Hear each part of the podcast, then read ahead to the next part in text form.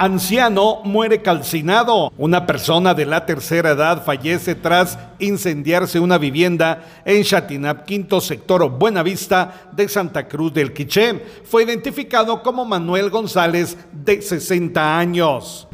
Según información de familiares, la casa donde pasó la noche el anciano no cuenta con energía eléctrica, razón por la cual una vela pudo ser la causante de este fatal incendio. Desde Emisoras Unidas Quiché, reportó Carlos Recinos, primera en noticias, primera en deportes.